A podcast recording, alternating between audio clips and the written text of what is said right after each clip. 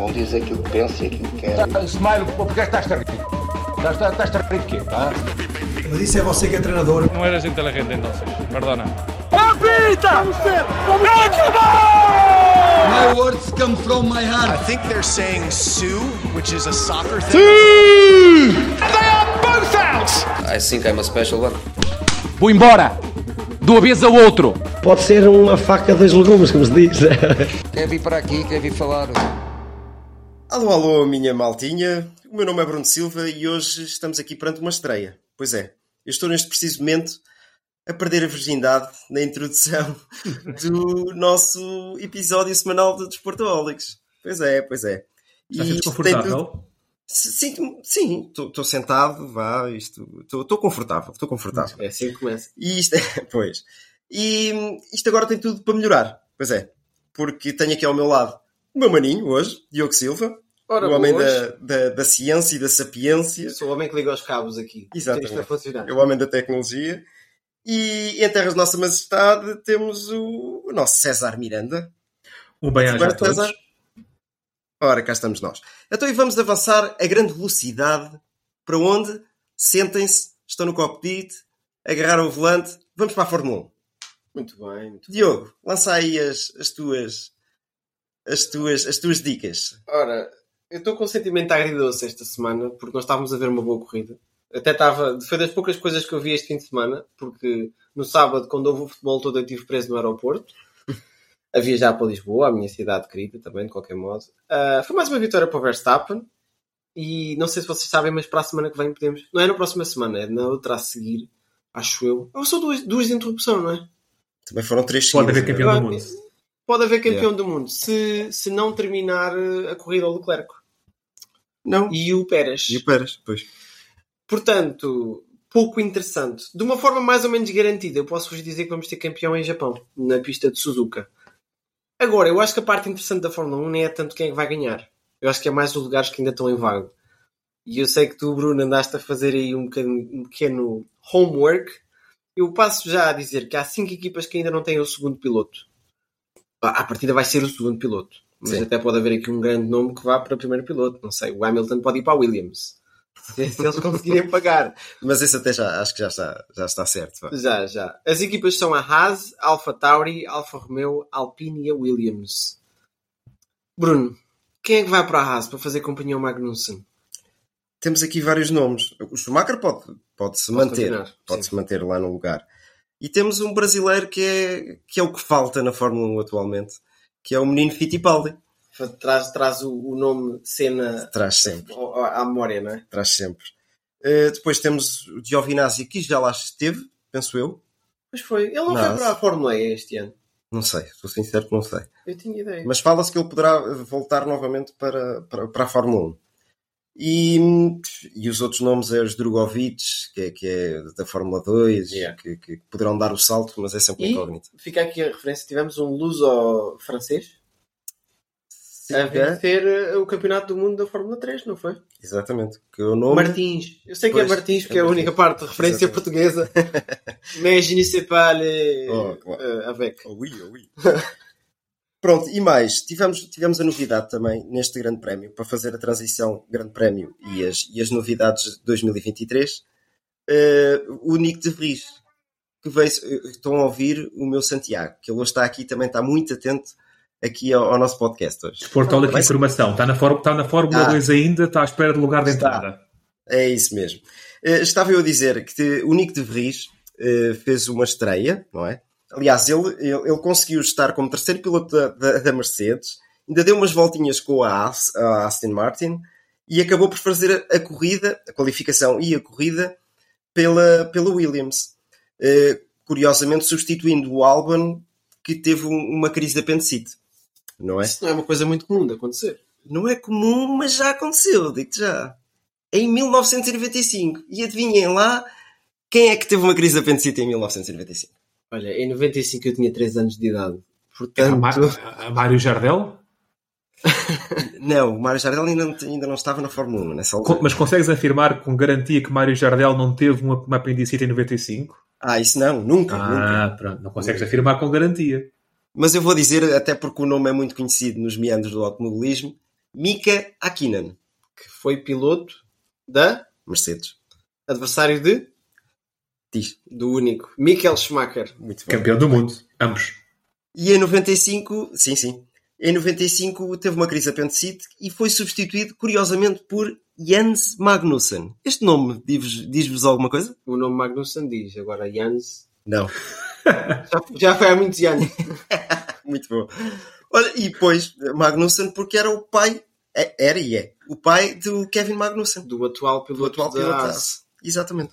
Muito bem.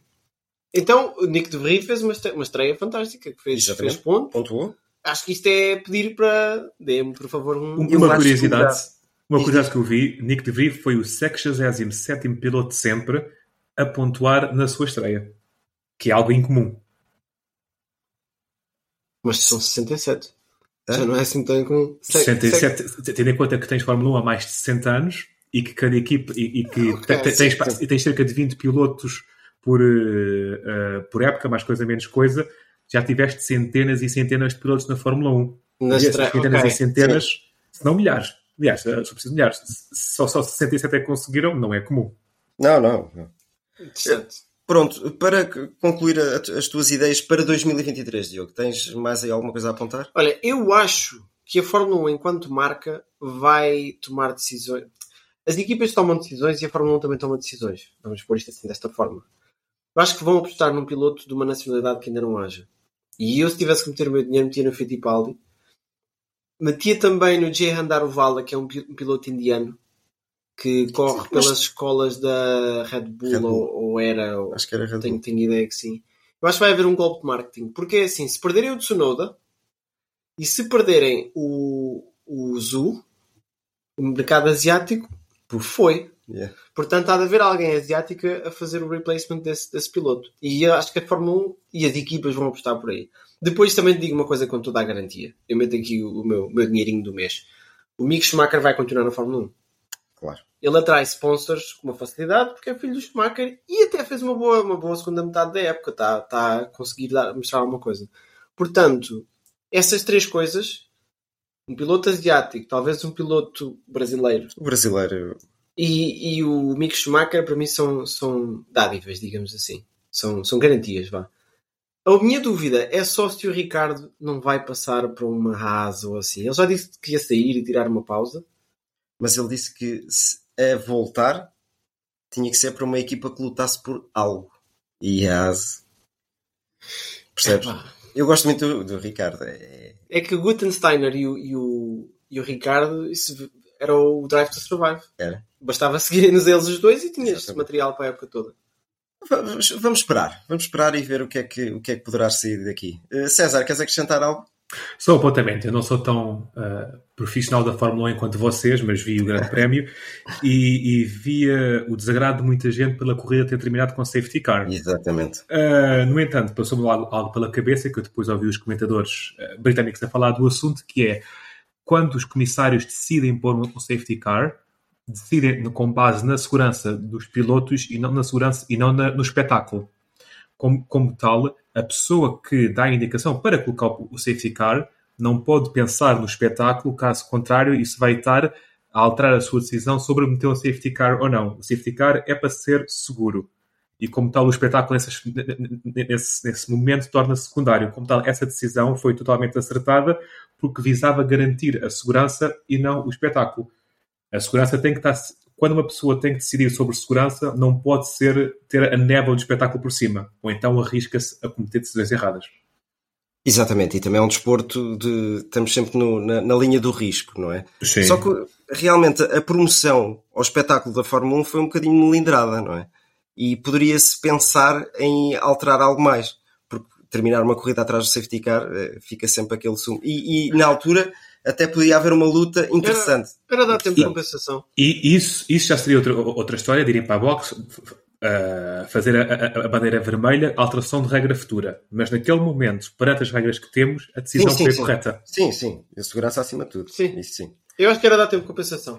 Olha, onde não há tempo de compensação é onde? Também foi ontem. Bater umas bolinhas? Vamos? Exatamente. US, US Open. Pois é, temos o mais jovem de sempre, número 1, no, no, no ranking ATP. Uh, que de seu nome, Diogo? Ui, uh, Alca Apanhei. Alcatraz, como a prisão. Estás, estás perto. Alcaraz. Carlitos, Ele saiu de lá. Carlitos Alcaraz. Muito bem. Que ganhou ao norueguês Casper Ruud. E, Acho que esse nome é um bocado rude. sim, também, também po- podes achá-lo, sim. Casper Ruud que ficou em segundo lugar também do ranking. Ou seja, foi a primeira vez que no- na final de um grande slam se estava a lutar pelo primeiro lugar do ranking. Sabiam disso? Fantástico. Foi a é primeira vez. Mas isso é um bocado como a Bélgica ser campeã, ser número um do ranking de, dos O sistema de pontuação, eh, eu... Não é porque ele ganhou. Então, a Bélgica não ganha nada. O jovem Alcaraz efetivamente ganhou um título. Tá Tenho uma curiosidade também do Carlos Isto é, é aquela conversa do Porto é campeão. O Chaves ganhou Porto. Ah, não, agora o Chaves é que é campeão. Sim. Tenho uma curiosidade do- do- sobre o Carlos Alcaraz. Há um ano atrás, ele veio fazer aqui um torneizinho Oeiras Challenge, algo assim o nome. E passou para os 100 primeiros do ranking. Há um ano atrás. Há um ano atrás. Ai, E Há agora, esperança para mim então, César. agora está onde está. Tu não estás perto dos Está, 100 no ranking, estás para aí em 200. Oh, 200. Epá, eu costumo ir para o parque jogar ténis de vez em quando. Pois é. Eh, Vou, vou fazer também a transição para, para a parte feminina, que eh, a polaca Swiatek eh, ganhou, calmamente, é a número 1 um, atual. E vou dizer também que Serena Williams, Serena. com 40 anos de idade, arrumou as raquetes. A Serena era tipo o bufão, bufão do ténis, não é? É, Mas com sim. mais títulos. Sim, com mais títulos. 23 grandes slams. Quer dizer, agora, agora se calhar eh, de- deu um tiro no pé, tendo em conta que o, Buffon teve tantos anos na Juventus sempre campeão. Se calhar o. Ah, agora não sei. Quem, quem é que tem mais Vais- títulos? A Serena ou o Buffon? Vais ter que investigar isso Olha, para o próximo é. episódio, não é? Realmente. Trabalho de casa para o César. Quem tem mais títulos? Serena Williams ou Gilles Buffon? Exatamente. Querem acrescentar algo mais, Diogo? Não, ahm, eu acho que com que idade. A primeira vez que alguém ficou assim, número 1, um, com 19 anos, já foi há muito tempo atrás. Já foi há algum tempo E tu atrás. tinhas falado disso. Exatamente. Em 2000, 2001. Vá. Ok. Leighton Hewitt. Um australiano. Salvo erro. Eu só gosto de leitinho com chocolate, mas, mas eu também me parece bem assim. Mas esse nome lembra-me sim. de algo. Isto é o sentido do humor do gordo. A gente tem que convidar o gordo para vir para aqui falar de. Ainda se pode dizer gordo. Grande, grande sportinguista. Se calhar não se pode dizer gordo. Acho que Não sei. O homem já não é gordo, como tal não lhe devíamos chamar gordo. Devemos chamar-lhe magro. Vamos ser banidos das redes sociais. Ch- Chamamos Não, olha. o, o ex-gordo ou o magro. Deixa-me fazer aqui a ponto para um Diz, diz. tópico que eu fiz o trabalho de casa esta semana e quero falar, e quero falar aqui de um, de um clube que já andaste lá a sobrevoar Já há duas se semanas atrás e que de, de gordo, se, se por gordura se assumirem coisas como colesterol, coisas más assim, pouco tem. Aquilo é muita qualidade, muita fibra, muito músculo. Está muito em forma. E vou falar deste clube porquê? Porque o seu treinador Arthur Jorge se manifestou a dizer que tinha só dois jornalistas na sala de imprensa. Teve uma bela surpresa, não é? Olha, eu, eu acho isso muito errado. Mas começaria, se calhar, César, diz-me o que, é que, o que é que tens a dizer sobre o Braga para começar, porque eu tenho aqui alguns factos e não quero ser muito. Duas, duas coisas. Eh, Peço desculpa, endereço em nome dos Portaólicos ao Mr. Artur Jorge, ele que compreenda que foi por impossibilidade, nós, nós estivemos lá, mas lamentamos o sucedido e, e tentaremos estar na próxima conferência de imprensa. Em relação ao Braga, num sentido mais lato, ah, o Braga, obviamente, é um clube que já há muitos anos para cá tem vindo a estruturar-se melhor, é, é presença acesa nos competições europeias, mas falando desta época em particular, como eu digo sempre, uma palavra banza, e estão num muito merecido segundo lugar, e mais, é um segundo lugar com o melhor ataque do campeonato, e de- deram-se ao luz que eu vi o jogo do Braga na Liga Europa contra o Molde na Suécia. Tudo bem que o Molde é. Malmo, Malmo, Malmo. Malmo. Malmo. Se- Se não, para- se não para- tinhas ido à Noruega. O mal menor. Perdão. Malmo Norte, pois é. Contra o Malmo, eh, em que o Braga deu-se ao luxo de rodar a equipa. Tudo bem que sim, que é contra uma equipa sueca que está nos patamares mais abaixo, é verdade, sendo que é o bicampeão sueco apesar de tudo. Eh, o ponto que eu quero é que está aqui um Braga neste momento com um plantel rico, tendo em conta as suas dimensões, e com um treinador que vindo da equipa B está a demonstrar perceber muito daquilo que quer. Agora, eh, quanto mais tempo é que isto vai durar, não sei, mas não vem como surpresa.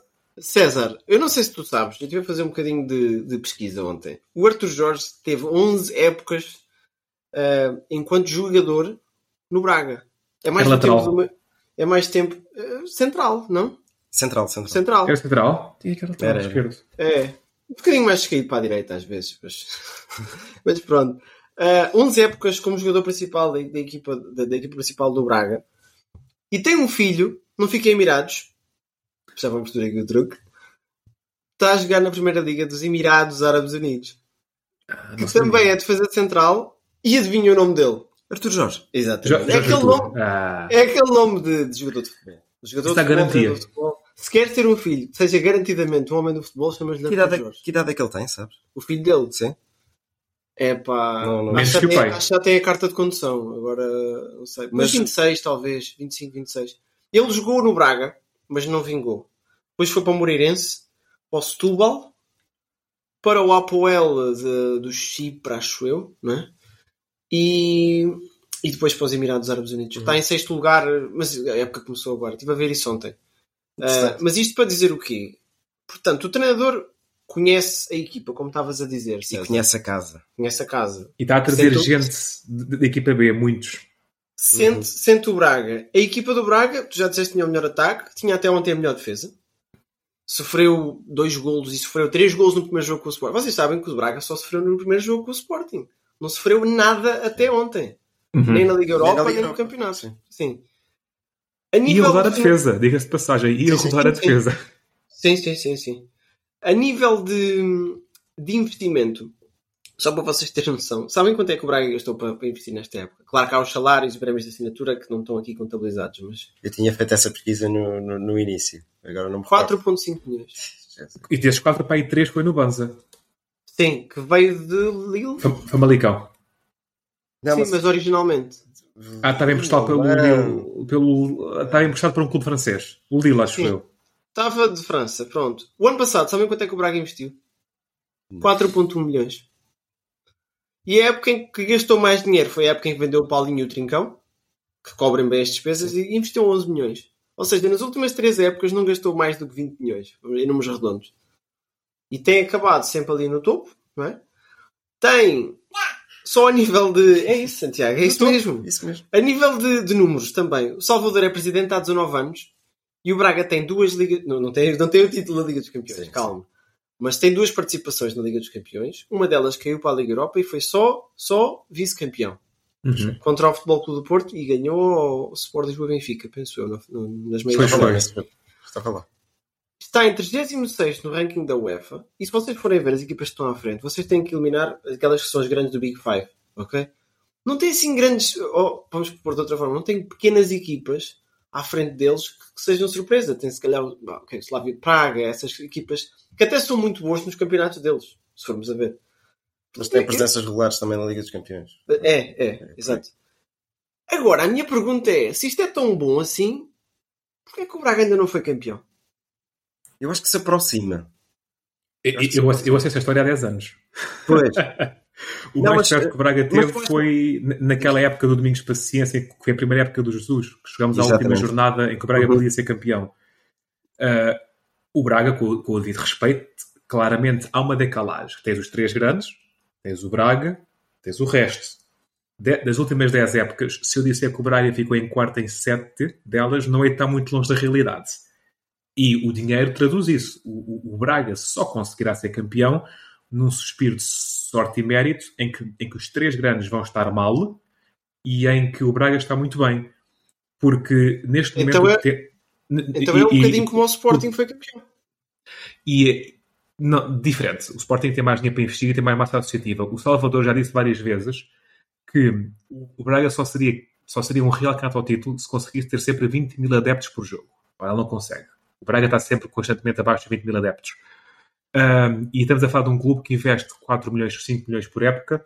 E o Benfica, por exemplo, que este, este ano investiu, não sei, 50, 60 ah, ou mais. O Porto que investiu um bocado menos, mas que investiu também nas, nos dois dígitos. E o Sporting que investe nos dois dígitos. Para não falar que sempre que estes clubes vão jogar a outros, a outros estádios, a enchente que estes clubes trazem de apoio que também pesa. Toda uma estrutura que existe. Uh, e a capacidade de reter jogadores. O, o Braga, bem, os três anos conseguem reter jogadores melhor que o Braga. Ricardo Horta ter ficado em Braga foi uma, uma casualidade do destino. Olha, então, rapidamente, faço aqui uma pergunta para vocês dois. Podes responder tu, Bruno. Falou-se no início da época do Braga fazer uma parceria com o PSG, em que os, os Qataris iriam investir na equipa e tornar uma espécie de filial, se calhar não tanto Sim, um clube sim, satélite, mas uma espécie de, à Red Bull, digamos assim. Será que está aí a solução do Braga? Eu acho que não, pela estabilidade que o Braga tem tido. Realmente sim, falta-lhe os títulos. Mas anda lá, anda lá. E eu vejo a qualidade dentro do terreno do jogo este ano do Braga eh, eh, diferente dos outros anos. Acho que pode chegar longe. Pode, pode haver uma surpresa. Uma surpresa que, que vá, é a continuidade de trabalho destes anos todos. Eu acho que o Braga pode, pode muito bem, eh, a continuar neste registro, estar ali na luta pe- pelo título. Pelo menos pela Liga dos Campeões. Sim, sim, sim, isso sem sombra de dúvida. A continuar este registro, atenção. Porque também vimos noutros anos que chega ali uma fase em que ficam um bocadinho desnorteados e se calhar é, é a falta de investimento, sim. Desnorteado com o Clube do Norte é mau. Aqui, faço aqui uma pergunta para uma frase. César, qual é a solução para o Braga ser campeão? Ou Bruno, se quiseres responder. Não há é solução? para isso. Há solução. Não Não, há solução. não, Não, não. Porque também não é um problema uh, a Pois, solução. exatamente. É é que não é um problema. O Braga está bem. O, o- o- Quem se lembra do Braga aqui há uns 15 anos, quando o Salvador começou a 19, mas o, o Braga estar constantemente em quarto, estar constantemente a passar a frase grupos da Liga Europa, estar a ganhar taças de Portugal, taças da Liga, e como fez aqui há 10 anos um segundo lugar e agora tem segundo lugar, o Braga não tem um problema. O Braga está bem. Isto é o Braga. Se o Braga um dia pode fazer uma gracinha tipo à Boa Vista, sim, nunca se sabe. O Boa Vista, desculpa, isto não é uma resposta de uma frase, mas o Boa Vista, antes de ser campeão, e o Bruno lembra-se perfeitamente disso, era designado o Boa Vistão. E andava Sim, sim. ali sempre em terceiro, quarto, até ganhou a taça de Portugal com o Manuel José, e depois houve aquele ano que aquilo aconteceu. Eh, Como tal, eu não acho que haja problema nenhum com o Braga, não há uma solução porque não há um problema. Isto é a realidade do Braga. Mas, mas repara, fazendo a, a comparação Braga-Boa Vista, eu vejo muito mais. co- Era diferente também, outros tempos. Mas o Boa Vista era um Boa Vista a Jaime Pacheco, não é? É, é, pronto, só, essa, só esse nome diz tudo. Está no nosso, na nossa intro. A faca de dois legumes. E, e este, e este Braga, Complicado. vejo ali muita, muita, muita técnica, muito, muitos valores ali na, na, naquela, naquela equipa. Mais eu, vou estrutura, mandar, sim. eu vou mandar aqui uma frase, Sim. ok? Jorge Jesus e duas ou três estrelas. Desta é que vocês não estavam à espera. E já que estamos a falar do Mister, eu sei que o César tem estado a seguir os passos do grande, do mestre, do criador, e tem umas coisas interessantes para nos contar sobre o seu Fenerbahçe. Sim, sigo à distância o criador da not- nota artística, não é? Porque eu acho que ele tem de facto um, desafio cativante nas mãos e que pode acabar em grande insucesso ou num sucesso tremendo dentro daquilo que é a loucura turca. Só para criar contexto.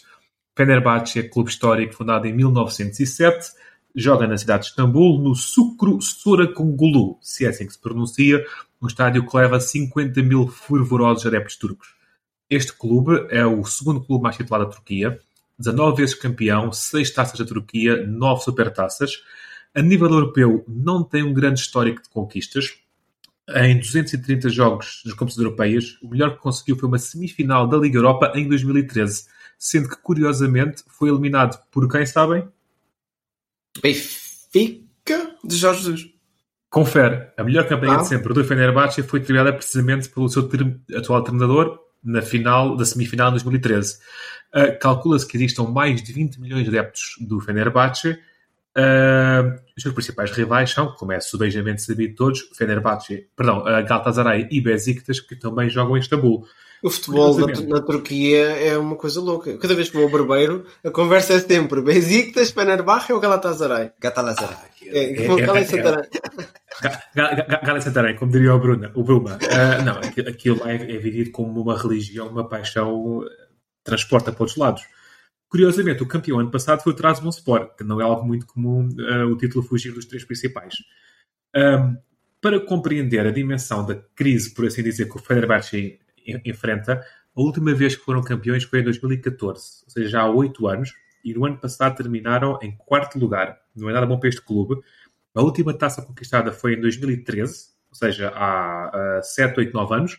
Ahm, e para compreender um pouco mais a instabilidade do clube, desde que foram campeões em 2014, ou seja, há 8 anos, tiveram 12 treinadores. 12 treinadores em 8 anos demonstra alguma instabilidade e falta de paciência de direção.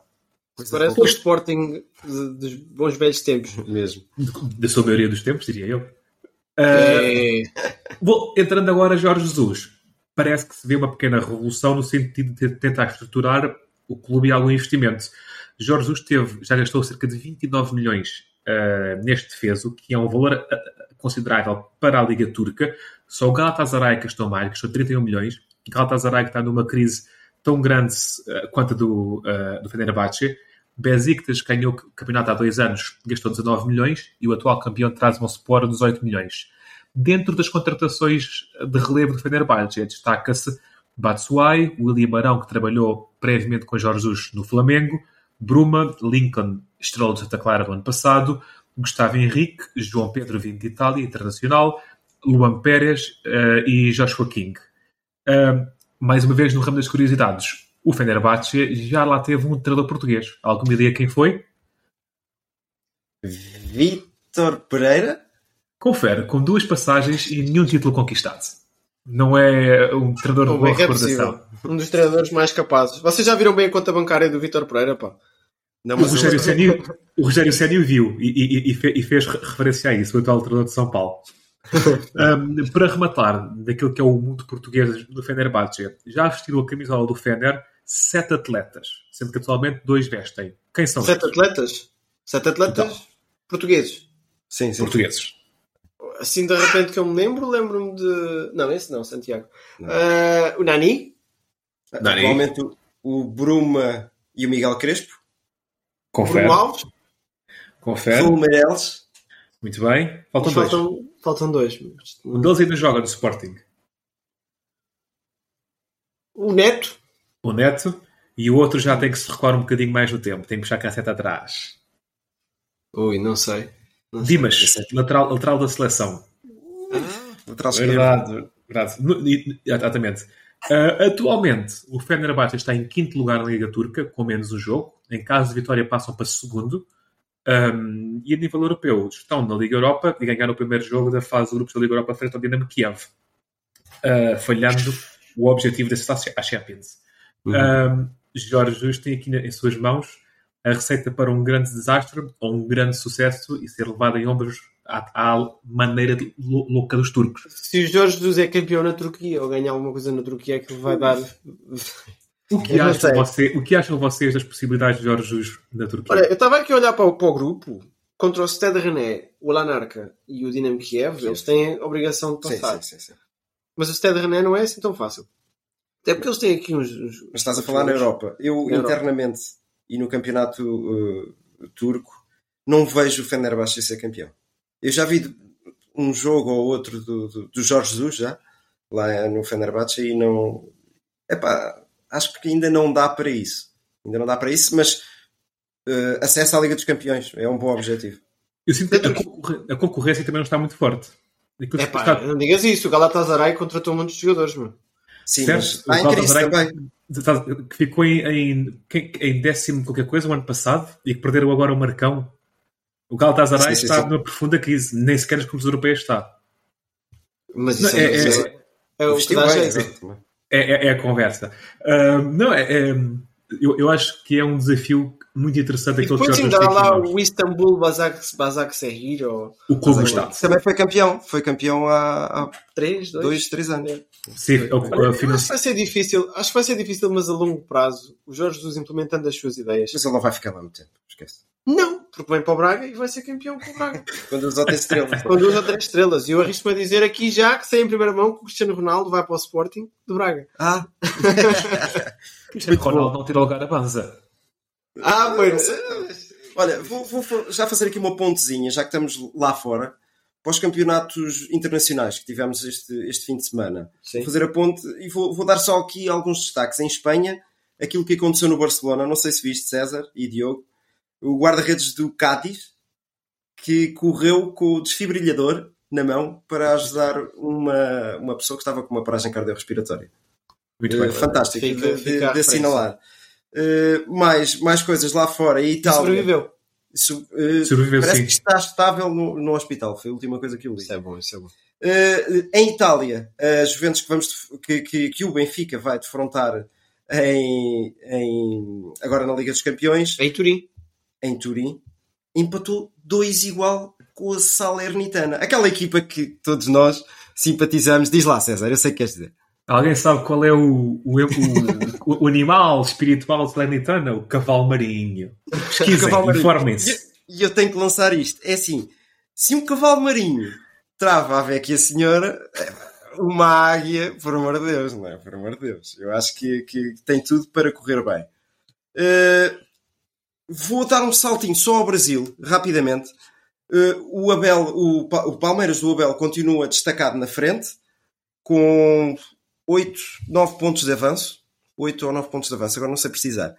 Uh, e, e, dar o destaque aos, aos, treinadores portugueses. O Cuiabá do António Oliveira desceu para. Uh, é a primeira equipa que está para descer de divisão.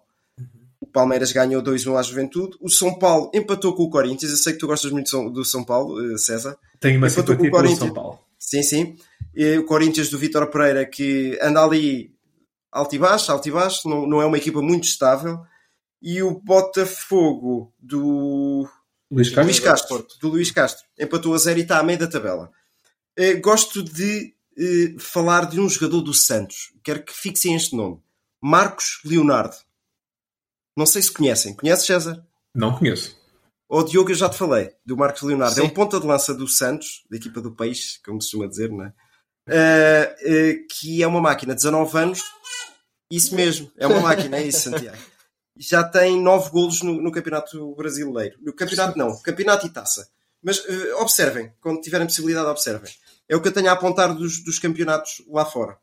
Pequena chega para o São Paulo que, em profunda crise, atingiu a final da, Exatamente, da Copa Sul-Americana. Da Copa Sul-Americana. Então, um bem-aja para o clube. muito bem, muito bem. Olha, o meu destaque é só que isto não vale. Isto assim não vale. Até o Tottenham folga seis dias antes de vir jogar com o Sporting. Olha, não tinha pensado nisso. Isto assim não vale. E para a semana folga ah. outra vez, se for preciso. É? O que, o que ah. vale é que vamos lá ao estádio e vamos apoiar o, pois é. o Tottenham. Ah, o Sporting. Não. não. Vamos não, é ver se não apanhamos uma grande molha. Sim, isso Mas pronto. Poderá acontecer, poderá acontecer. Olha, destaques da jornada europeia: Sporting Tottenham. Vai ser o jogo grande aqui dos clubes portugueses. Porto contra o Bruges. Bruges, que é um jogo decisivo para o grupo do, do Porto. O Porto tem que ganhar. Tem que ganhar. Tem que ganhar. Braga contra a União de Berlim, que ganhou esta jornada passada contra o Colónia, 1-0. Um Está em segundo classificado. Ah, primeiro, primeiro, primeiro tens razão. Primeiro. primeiro. Não vai ser um jogo fácil. Não, não. Mas eu confio no Braga. Sim, sim, sim. E o Benfica contra a Juventus, conforme tínhamos dito. Uh, vamos à nossa rubrica Uma Aposta? Ou ainda há destaques? César, queres destacar alguma coisa lá de fora? Não. Não, era, era só o São Paulo, como estava a dizer, mas está feito. Muito bem, muito bem. Exatamente. Vamos. Eu vou dar só um saltinho, desculpa, Diogo, é rápido. Hum. Eu sei que estás a contar o tempo. Uh, relativamente ao voar como o Jardel. Não sei se viram nas redes sociais, eu voei ali perto do Grupo Desportivo de Alfarim, gravei um golo in loco, Foi... fantástico. Timing Foi muito bom. Uh, vão às nossas uh, redes sociais e, e, e, vejam e ponham at, likes e partilhem. Desportaólicos ou arroba Desportaólicos. Exatamente. Desporto é ólicos. Não é desportaólicos. Um... somos, somos viciados em desporto. Exato. É, é uma espécie de álcool, mas mais saudável. Muito bem. Uh, quanto à rubrica Vai-me Aposta desta semana, a semana passada trocaram-nos as voltas porque tínhamos apostado na Liga Inglesa, não houve, por respeito à, nossa, à Sua Majestade. Uhum. Uh, o que é que vamos apostar esta semana? Eu tinha sugerido dois, dois jogos que era para ver se eu recuperava. Dizer aos nossos caros ouvintes que Diogo Silva, por estar em último e por estar a ver eu e Bruno seguimos em frente, agora quero começar a apostar em dois jogos porque é o único modo dele se ver começar a recuperar nas apostas. Mas como eu e Bruno temos bom desportivismo, alinhamos nesta brincadeira. É para o caso dos jogos serem adiados. Pois, pois, pois. Que é algo comum.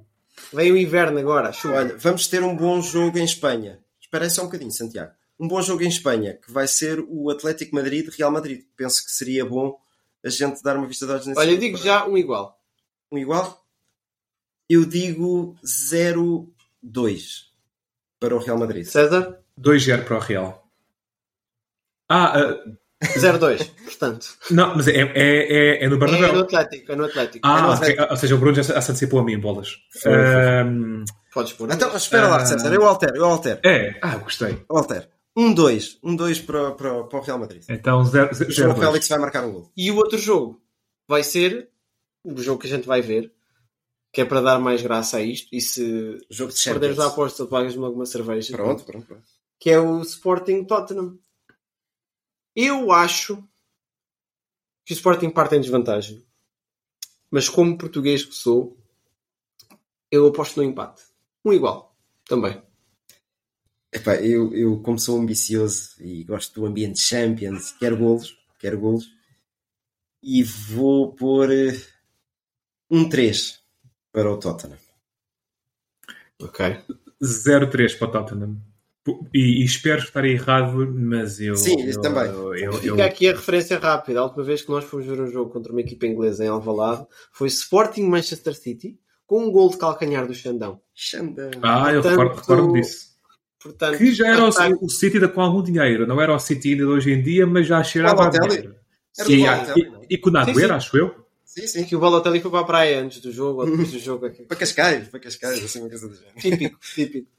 Pronto, acho que é isso, pessoal. Sim, está tudo por hoje. César, queres dizer mais alguma coisa? Divirtam-se. Ora, desportaólicos, sem moderação. Um abraço para todos e até para a semana. Cada um diz aquilo que pensa e aquilo que quer. Tá, Smile, porque estás-te a rir? Estás- Estás-te a rir de quê? Tá? Mas isso é você que é treinador. No eres inteligente entonces. Perdona.